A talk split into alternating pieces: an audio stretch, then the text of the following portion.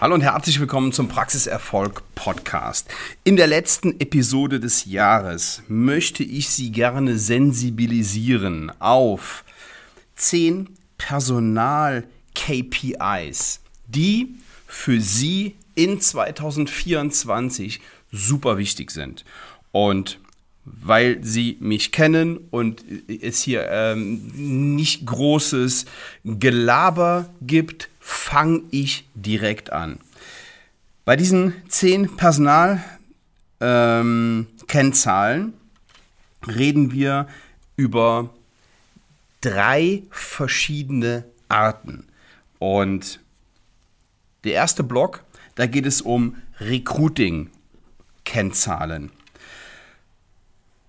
Und der erste, die erste Personalkennzahl, die Sie wissen sollten und im Auge behalten sollten, ist der Basiswert der Anzahl Ihrer Mitarbeiter. Wie viele Mitarbeiter haben Sie? Und ich wette, dass Sie mir das nicht aus dem Stand sagen können. Sie können zwar sagen, wie viele Menschen bei Ihnen beschäftigt sind, aber Sie können mir wahrscheinlich nicht sagen, wie viel das in Vollzeitäquivalenz bedeutet. So, wie rechnet man das aus? Ähm, Mitarbeiter, die weniger als 20 Stunden arbeiten kommen, haben da einen Wert von 0,5. Mitarbeiter, die bis 30 Stunden kommen, ähm, zählt man mit 0,75, über 30 Stunden zählt es als 1 und 520 Euro Kräfte mal 0,3 und dann kommt dort ein gewisser Wert raus und dieser Wert, der wird gezählt als Mitarbeiteranzahl in Vollzeitäquivalenz.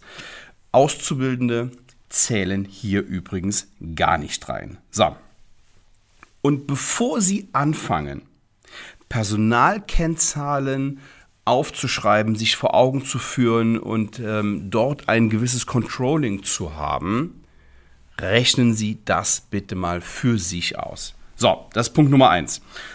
Wir kommen direkt zu Punkt Nummer zwei. Wie hoch ist die Anzahl der Bewerbungen? Und ja,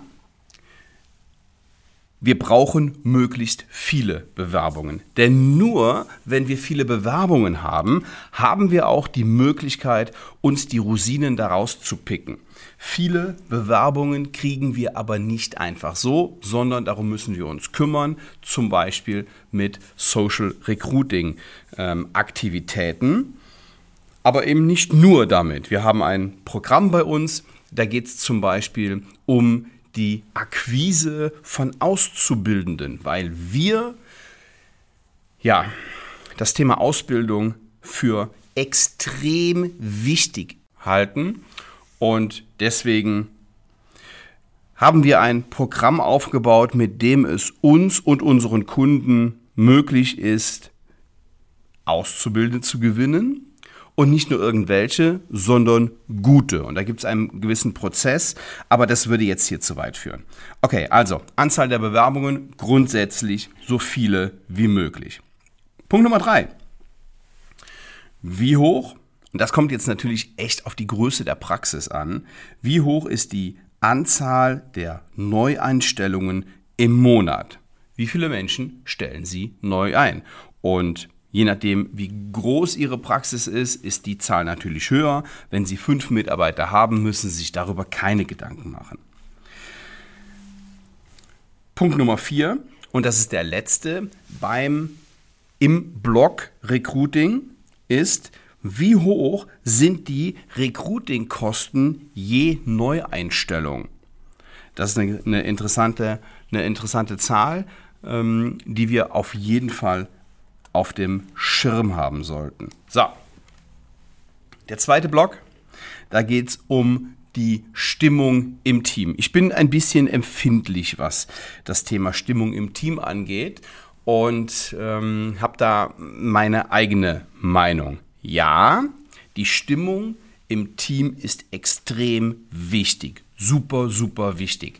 Was ich nur nicht akzeptiere, ist, dass die Mitarbeiter vom Chef entertained werden wollen, dass dieser, dieser, es gibt einen Spruch, den, den mag ich überhaupt nicht und der heißt, ah, die Stimmung ist so schlecht. Ja, die Stimmung, die ist auch nicht gut. Und ähm, die anderen sagen auch, dass die Stimmung so schlecht ist.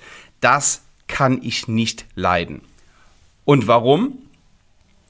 Wer ist denn für die Stimmung im Team verantwortlich? Das ist doch nicht der Chef, das sind doch die Mitarbeiter selber. Natürlich müssen die Voraussetzungen stimmen. Natürlich brauchen wir ordentlich Equipment, ein gutes Team, eine gute Laune und ja, das gehört ja alles dazu. Aber am Ende des Tages ist doch der Mitarbeiter selber verantwortlich für die Stimmung, die er auch mit reinbringt ins Team. Sie merken, okay, ohne dass ich mich da jetzt weiter drüber aufrege, ähm, ist das ein Thema, ähm, ja, das triggert mich halt. Gut, also, Block Stimmung. Jetzt gibt es eine Möglichkeit, die Stimmung auch zu messen. Ne? Also ähm, ich mache das bei uns im, im Training extrem umfangreich mit einem Fragebogen für die Mitarbeiter. Und wenn Sie die, die Low-Budget und die Schmal-Variante haben möchten, dann gehen Sie einfach hin und fragen jeden Mitarbeiter nach Feierabend, hey, sag mal, wie war die Stimmung heute? Und dann hat er ein kleines Formular, da steht nicht viel drauf, von 1 bis 10. 1 unterirdisch und 10 mega super gut. So, dann können die Kreuzchen machen. Und ähm, wer eine 6 oder weniger ankreuzt, muss sagen, warum er das angekreuzt hat. So, und dann haben sie auf jeden Fall schon mal ähm, einen, einen Überblick, wie es denn wirklich ist. Finde ich eine ganz, ganz, ganz interessante Geschichte. Nächster Punkt, was Stimmung angeht, ist, wie hoch ist denn die Fluktuationsrate? Und das ist natürlich, ähm, ja, schwer zu vergleichen, gerade in den Praxisgrößen, die wir haben. Ne? Wir haben große Praxen, da haben wir eine höhere Fluktuation als normalerweise in kleinen Praxen. Man kann so ähm, branchenübergreifend sagen, wir, wir, wir sind irgendwo zwischen 8 und 10 Prozent.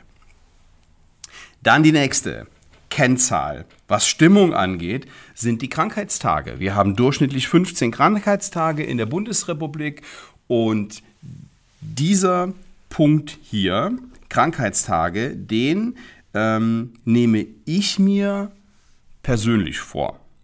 Und zwar sowohl in der Praxis als auch in meinem Unternehmen.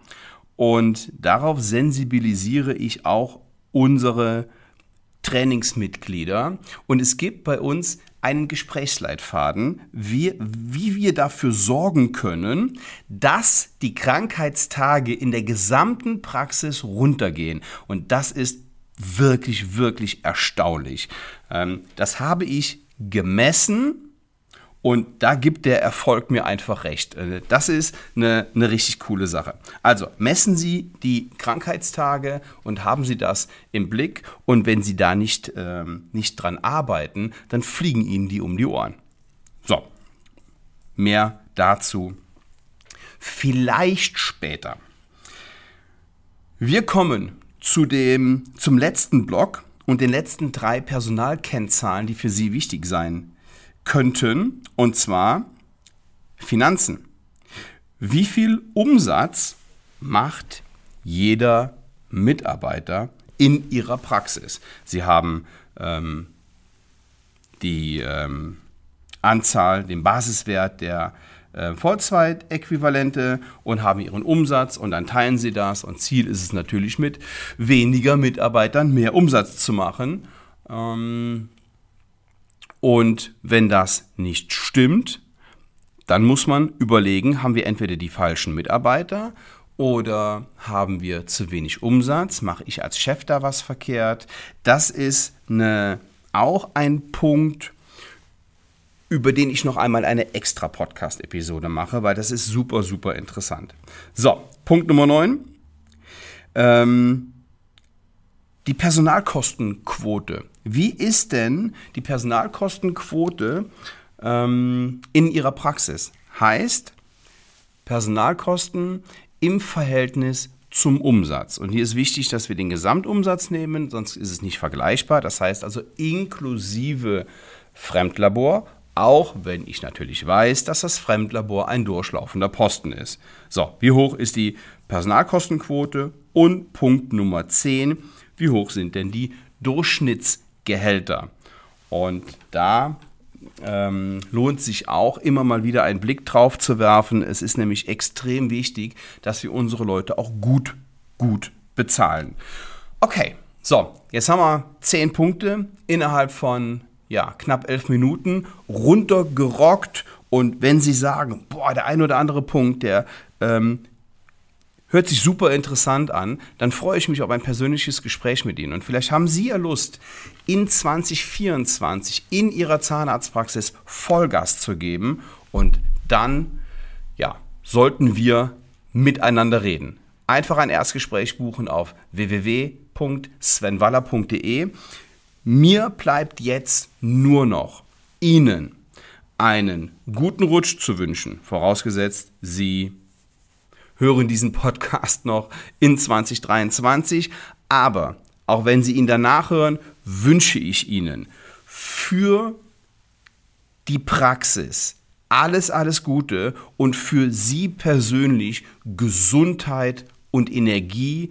Und ich hoffe, dass Sie in Ihrer Praxis in 2024 noch erfolgreicher werden. Wir tun alles dafür, dass das so wird. Und ich würde mich sehr freuen, wenn wir im Laufe des nächsten Jahres uns einmal persönlich kennenlernen. Liebe Grüße bis dahin. Ciao.